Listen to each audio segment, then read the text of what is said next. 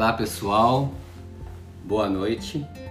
Hoje fazendo aquele vídeo de reflexão sobre a situação que a gente está passando nesse momento. Tenho refletido muito, tenho pensado muito e acho que é minha responsabilidade, meu dever estar aqui também compartilhando com vocês todas essas reflexões que eu tenho feito.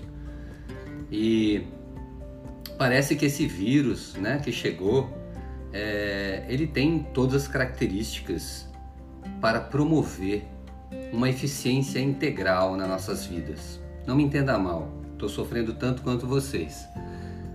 Mas parece que é algo, apesar de, de tão assim ruim para a gente, que pode ser a grande oportunidade de transformar a eficiência humana daqui para frente. Tenho por mim ao longo da minha vida que se alguma coisa acontece, a primeira coisa que você precisa fazer é aceitar que ela existe. Lutar contra, imaginar o porquê, tudo isso não serve para nada nesse momento. Entender as razões que nos trouxeram até aqui, sim, são importantes, mas não agora. Né? Agora, além do trabalho dos cientistas, é a gente conviver e fazer o melhor possível para que isso não se torne de fato uma tragédia, como já é de fato uma tragédia, mas uma tragédia ainda maior. Então, qual a decisão que precisa ter tomada agora diante, que um, diante de um vírus que praticamente invisível né, decidiu dominar o mundo e trazer alguma mensagem para a gente? Se essa mensagem é intencional ou não, nunca vamos saber. Mas aqui dentro de mim parece que existe uma intencionalidade muito forte nisso tudo. Né? Parece que é o vírus do autoconhecimento, que nos obriga, de uma certa forma, a perceber que somos um só no trabalho e em casa, que somos uma mesma pessoa, porque afinal de contas agora o trabalho e a, sua casa particular se misturou totalmente. Né? E o melhor lugar para viver é onde você trabalha, o melhor lugar que você trabalha é onde você vive. E você tem que fazer disso o melhor, não tem saída. Eu escrevi uns artigos que vão sair em breve que falam um pouco sobre como que eu vejo é, a forma que a gente tem que lidar com tudo isso agora, nesse momento. Né? Então a decisão para mim é claramente a gente tem que ter uma intenção muito forte de transformar a forma como a gente vive hoje. Então a primeira coisa que eu tenho que trazer para mim é a seguinte: qual a minha intenção em passar, como que eu quero passar essa fase da minha vida e do meu trabalho? Né? Que intenção é essa que eu posso trazer que pode me ajudar? A intenção de me transformar de verdade. E aí, como é que eu posso usar então a liberdade interior, o meu livre-arbítrio, para buscar essa intenção de me transformar se eu tenho tantos hábitos antigos, tantos medos, tantas emoções rolando ao mesmo tempo. Então, o que eu faço agora é observar, né? O que está rolando em mim? Como é que eu posso me conhecer nesse momento onde todas as emoções estão ali, ó, pegando fogo de alguma maneira, estão ali fortes, né? As coisas e os medos e as questões todas de querer curar logo, enfim, as ansiedades, as, os desconfortos, as vergonhas, os orgulhos, gente que acredita, gente que não acredita, gente que finge que não existe, gente que transforma isso já em algo absurdamente pior do que é, enfim. Todas as emoções estão aí. Mas a hora que eu tenho uma intenção muito clara de transformar a forma como eu vivo hoje, e a hora que eu penso, eu sou livre, eu sou livre para transformar, apesar de toda a dificuldade, né? Que a gente já passou por algumas, não tão fortes mesmo que eu imagino que eu vivi, né? essa é a maior, é a, é a questão maior da sociedade em si, né? Pessoalmente, muitos de nós já passou por coisas muito piores, mas em, coletivamente nunca foi tão ruim, né? É... Então, qual é essa liberdade que eu tenho para falar, não, eu vou transformar, né? Esse momento difícil em algo valiosíssimo para o futuro, algo imprescindível. Né? Como é que eu posso transformar isso na minha vida e como é que eu posso transformar isso no meu trabalho, né? na minha eficiência lá no trabalho. Aí eu escrevi um, um texto né, de dicas práticas, como é que a gente vai estar tá lidando com isso, como eu acho que a gente pode lidar com isso da melhor maneira. Né? E a primeira coisa realmente é aceite o momento. Né? E nós temos que fazer agora é gerar saúde.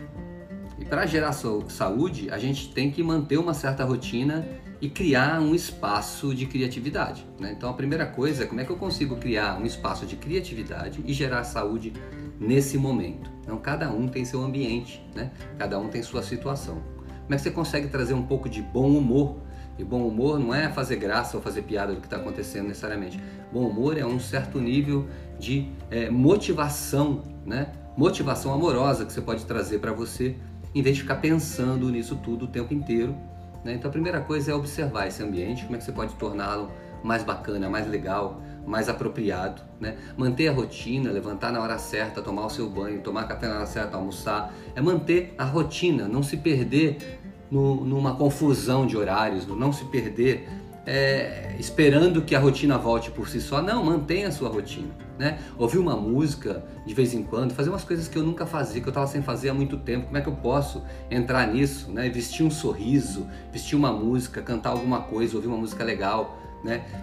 E aí, durante o dia, aprender a prestar atenção na minha fala, né? escolher as minhas falas. Como é que eu converso com as pessoas? Que tipo de conversa eu estou tendo? Será que eu estou falando só da desgraça? Será que eu estou só falando de uma, de uma esperança? Por que, que eu não converso das coisas que eu não converso há tanto tempo? Né?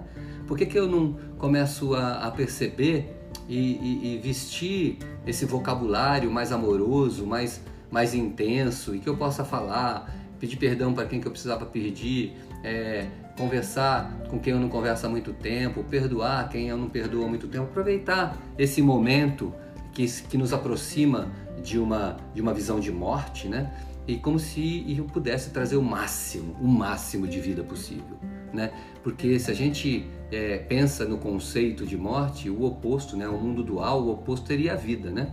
E, o, e, e a vida, quanto mais vida eu trago, mais longe da morte eu estou. E o que é mais vida?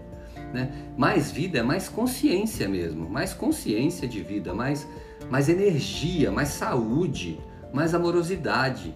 Isso é vida. Né? E consciência significa eu me proteger, eu cumprir a, a, as normas que estão sendo estabelecidas, os acordos que estão sendo estabelecidos e de uma certa forma pensar em conversas saudáveis comigo e com os demais. E que mais do que simpatia, eu possa exercer a minha empatia. E é muito legal porque a empatia direciona a empatia com o outro. Não só. A empatia com o outro só vem a partir do momento que você tem empatia com você mesmo. Porque nós somos simpáticos às vezes com nós mesmos e com os outros.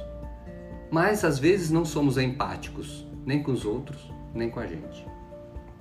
Ser empático consigo mesmo, ser empático com nós mesmos, é de fato nos entender, nos conhecer, nos aceitarmos como somos e não ceder a esse monte de emoções, não ceder a esses hábitos antigos, criar uma intenção clara, buscar o livre-arbítrio de fazer desse momento um momento de transformação humana, social e, por que não, mudança nas empresas.